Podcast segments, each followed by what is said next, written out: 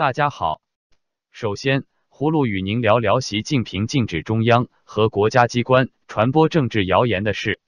三月二十八日，中共下发了关于加强和改进中央和国家机关党的建设的意见，里面就有一条非常惹人注目的规定：不准制造、传播政治谣言及丑化党和国家形象的言论。此举令不少观察者惊讶，难道？中央和国家机关也是谣言的发源地之一。中共领导人一直挥之不去的心病，害怕政治谣言。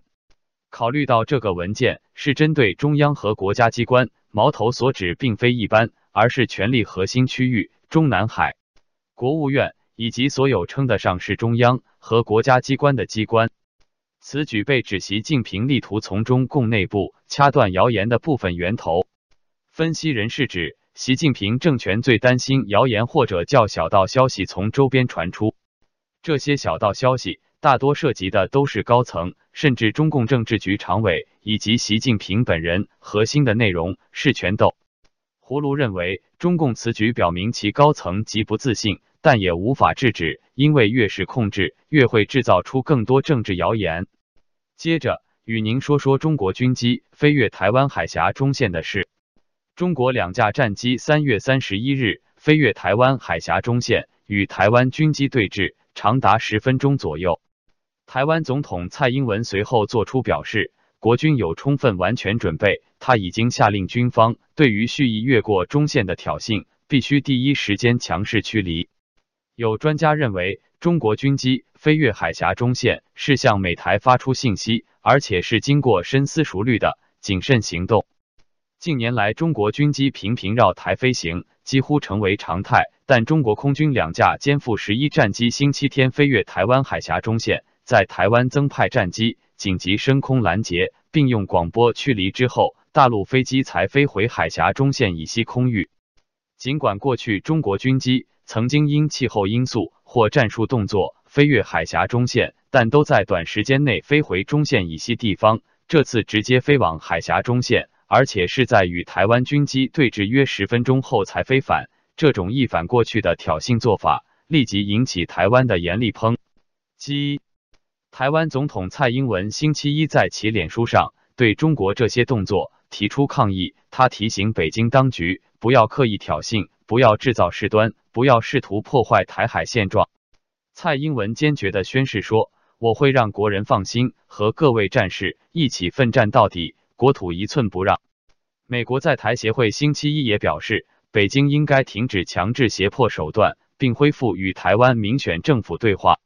但四月一日，中国又出动三架军机，从台湾防空识别区北部的东海空域，经宫古海峡到西太平洋空域演训，穿出第一岛链。胡卢认为，中共这是温水煮青蛙战略，逐渐让越过中线飞行常态化，为未来进攻台湾做准备。最后与您聊聊华为电脑曾被发现有后门的事。美国微软公司发现华为笔记本电脑确实曾装有后门，只是被发现后迅速进行了修补，并补发了通知。华为笔记本电脑被发现装有后门是今年一月份的事情。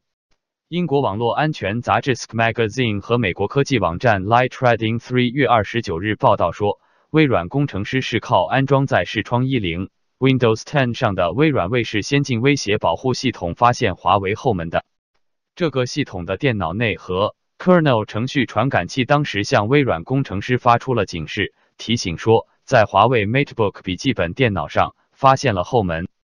这个后门安装在华为笔记本电脑的 Book Manager 软件中，让无特权用户使用用户特权建立程序。经过进一步检查。微软工程师又发现了一个驱动器，可以在电脑内核程序中执行最高层级的环形特权。微软工程师三月二十五日公布，我们查到此异常行为源于华为开发的一个设备管理驱动器。经过深入研究，我们发现一个设计失误导致这一缺陷，能让地区特权升级。美国科技网站 Light Trading 说，华为被发现存在后门，对华为十分不利。